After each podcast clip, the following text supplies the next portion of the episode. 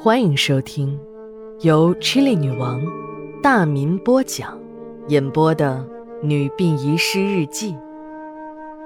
本故事纯属虚构，若有雷同，就是个巧合。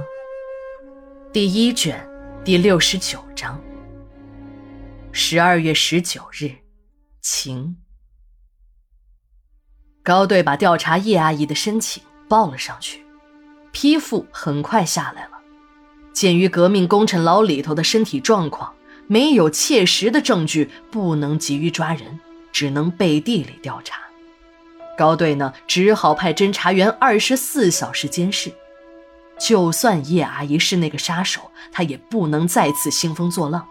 她的一举一动都在警方的掌控之中。殡仪馆的工作是单调枯燥的。我每天都要让小林给我讲点侦破的故事，来打发无聊的时间。这两天不知道发生了什么事儿，小林一直没来上班，就连史馆长也只是接到了小林一条请假的短信，没有细说原因。正在我们猜小林为什么没有来上班时，小林来了，只不过是随着灵车来的。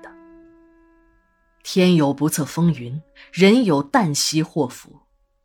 原来，小林的父亲在两天前的一次事故中受了重伤，抢救了两天后，昨天晚上离开了人世。两天前，小林的父亲老林所在的鞋厂发生了火灾。这家鞋厂原本是军工企业，随着部队产业的调整改革，这家鞋厂。被划入了地方管理。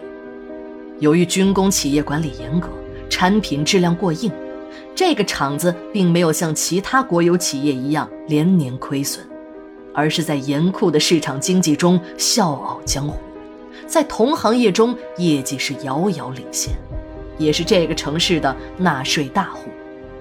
别的厂子没有订单，工人下岗，这家有着军工背景的鞋厂。却是生产线二十四个小时不停的运转，生产计划也已经排到了下一年。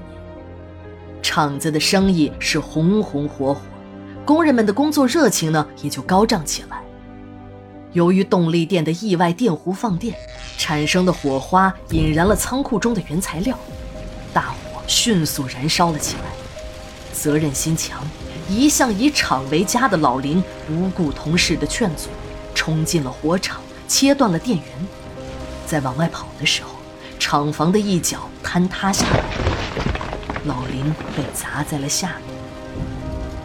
老林受重伤，住进了医院。厂子因为他及时切断了电源，避免了一场灭顶之灾。老林夫妻俩感情非常好，两口子一辈子从没有红过脸。在海关工作的小林妈妈听到了丈夫受伤的消息后，迅速赶到了医院，这个特警出身、出了名的铁娘子，看着生命垂危的丈夫，眼泪像断了线的珠子一样落下。一天后的清晨，昏迷不醒的老林忽然明白过来，精神还好了很多。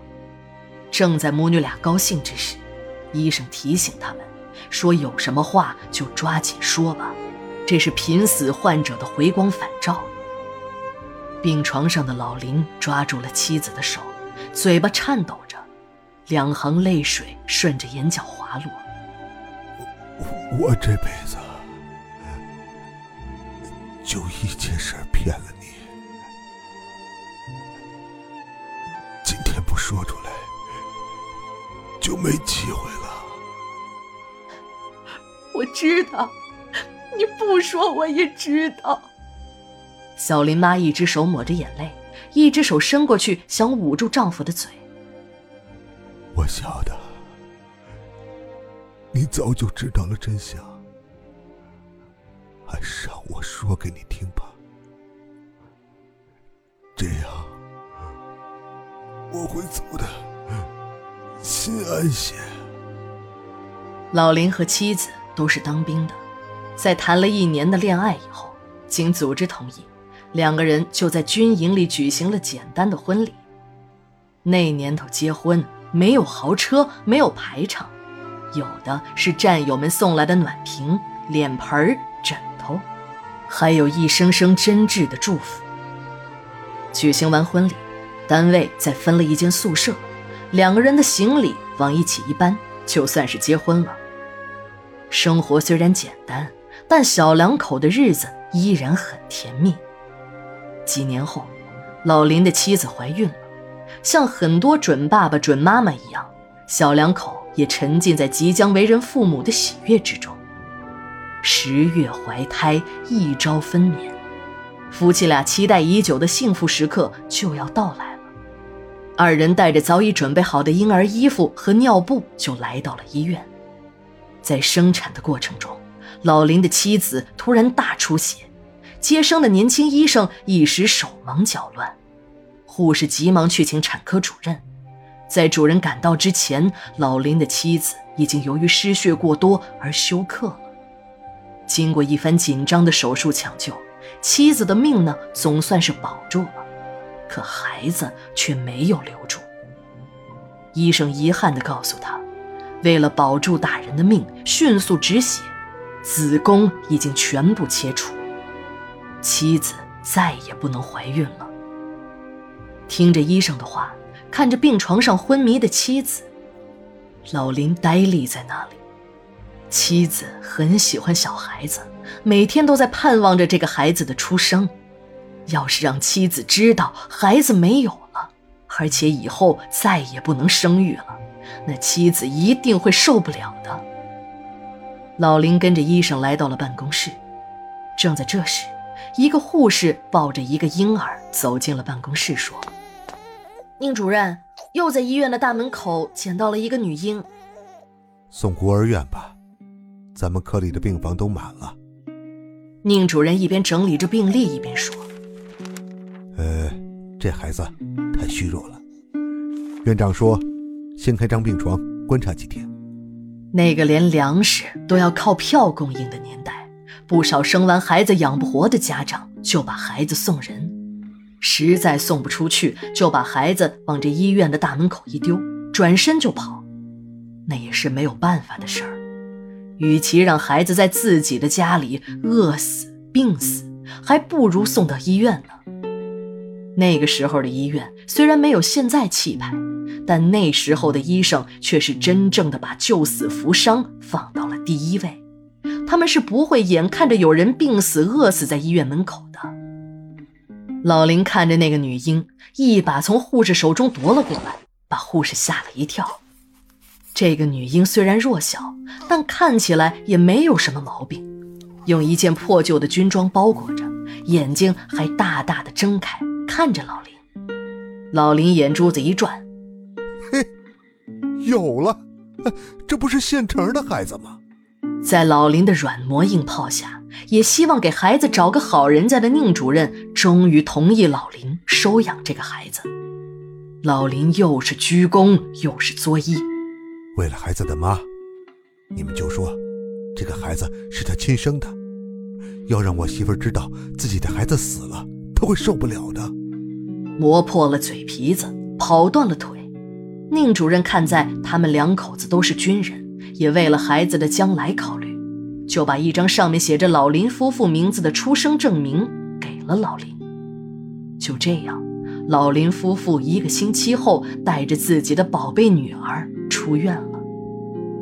对待孩子的身世，老林一直是守口如瓶，对任何人也不曾提起。病床上的老林一通剧烈的咳嗽，脸憋得通红。小林妈紧紧地拉着老林的手说：“哎，你不用说了，这我早就知道了。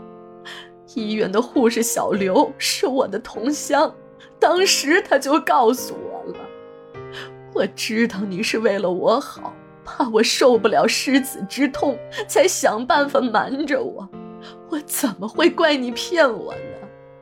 你心疼我，我感激还来不及。”女儿，我养了这么多年，就跟自己身上掉下来的肉一样，亲生不亲生的又有什么分别呢？一直躲在门外偷听的小林推开门，跑了进来，哇的一声大哭了起来。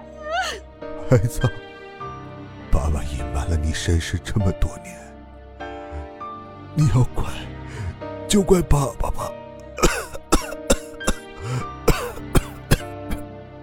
说完，老林又是一阵咳嗽。不，爸爸，我不怪你。